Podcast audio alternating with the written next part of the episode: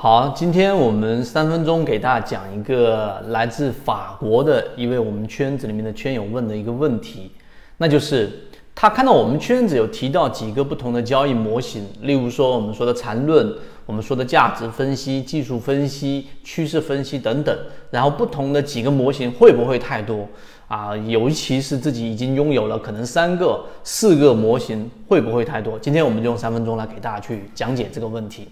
首先，第一啊，我们看到很多国外的这个交易者圈友不断的在我们圈子里面去加入和涌现，可能是因为国外的疫情比我们国内要严重很多，所以他们更加沉下心去了解自己的一个交易。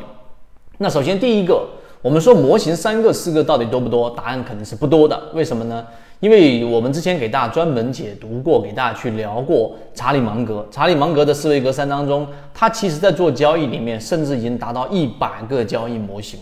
这 一百个交易模型都没有问题。那你想一想，你三个交易模型、四个交易模型，你就已经觉得多了。那实际上是自己考虑的点太少。这是第一。第二，从我们圈子的交易模式当中，大家可以看到一个很明显的事实。就是我们对于大盘方向，像近期我们说资金持续没有流入，以及没有真正明显的显性机会出现之前，不要重仓。大盘确实也没没有存在什么机会。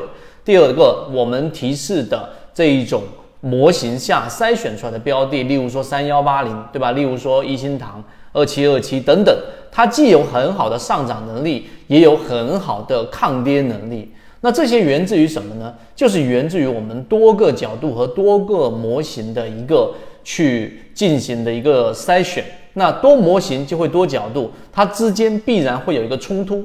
这里面其实是有一个概念的。为什么刚才我说一百个交易模式或者一百个观察模型都不为过的原因？它有点类似于我们说物理学里面有一个叫做临界质量。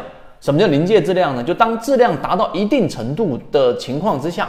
在物理学里面，它就可以引发我们所说的核爆炸，是这样的一个概念。但是，当你没有达到这个临界质量之前，你什么都没有啊！大家认真去想一想，我说的这个物理学概念的横向。到我们的交易模式当中，所以当你明白这一点之后，你还没达到那个临界质量的时候，你就认为，哎，可能我这两个模型、三个模型还没有让我的交易模式很成熟，说明我的模型有问题，说明我有问题，说明整个市场有问题。这一个结论其实是错的。所以第二点，大家要知道，交易模型和交易模式实际上是拓宽我们的视角。那让我们达到某一个临界点或者临界质量的时候，它的就能产生很大的一个威力。这第二个我们要讲啊，第三个就是我们说，在这么多模型当中，一定会有很多冲突的这一个角度。那这个冲突的角度，可能呃三个合力、四个模型的合力是一个方向，可能有一个对象的方向合力会有一个冲突。这个时候怎么办？就是我们给大家说的减法思维。鱼和熊掌是不可能兼得的。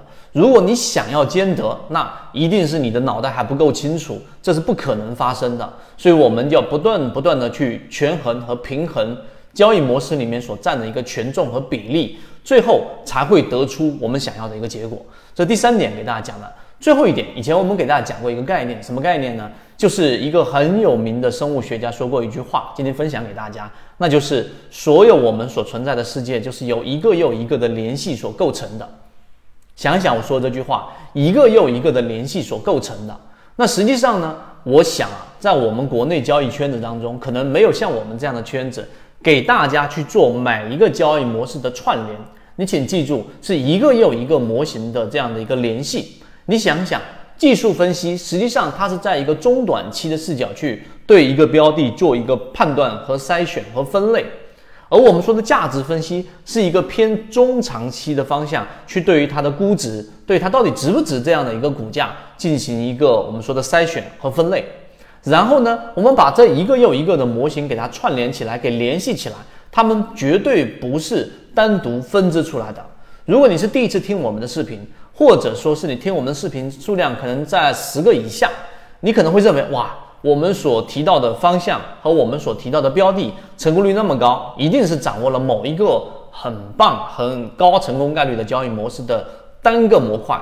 其实错了，我们某一某一个模块很强，并不会导致高的成功率，而是我们把每一个模块拼接成一个又一个的交易模型。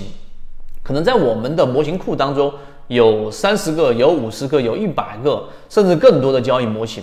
然后呢，不同的交易模型当中，它又有不同的适应环境。我们把适合的交易模型提取出来，这是第二步。提取出来之后呢，我们还要在圈子当中给大家讲怎么样去把它们联系起来。因为交易模型跟交易模型之间，它们是有一个联系和一个优先权重的。如果你连这个都没有，你就没有在脑中有一个架构思维。为什么我们做一个架构师圈子，大家挤破脑袋，然后不断的去审核，审核不过又还是要审核进来的原因在于这个地方啊，那就是我们也碰到有一些我们的圈子里面的圈友投入资金很小或者很少，我们就建议大家不要加入到高价值圈子啊。但是你自己本身还没有交易模型的情况之下，进入到高价值。实际上呢，你怎么样去能够快速的成长起来，这是一个很难的一个问题。那所以我们的架构师就是要帮大家把这些东西给串联起来的一个原因就在于这个地方。所以以上我们讲的这几点，希望对你的交易有所帮助，也解决我们这一位啊，我们国外的一个船员，然后呢想进入到圈子里面所提的一个问题。模型永远都不会多啊，至少我们判断是这样的。然后呢，你剩下要做的事情就是把不同的模型真正的去给它提取出来，然后呢，去把它们的联系搞明白，这才叫做交易系统。好，今天三分钟就讲这么多。如果对于刚才我上述所讲的模块，或者对我们圈子感兴趣，想要去进入到我们的圈子当中，不断的去进化自己的交易模式，可以找到管理员老师。并且获取到我们的完整版视频。好，今天讲这么多，和你一起终身进化。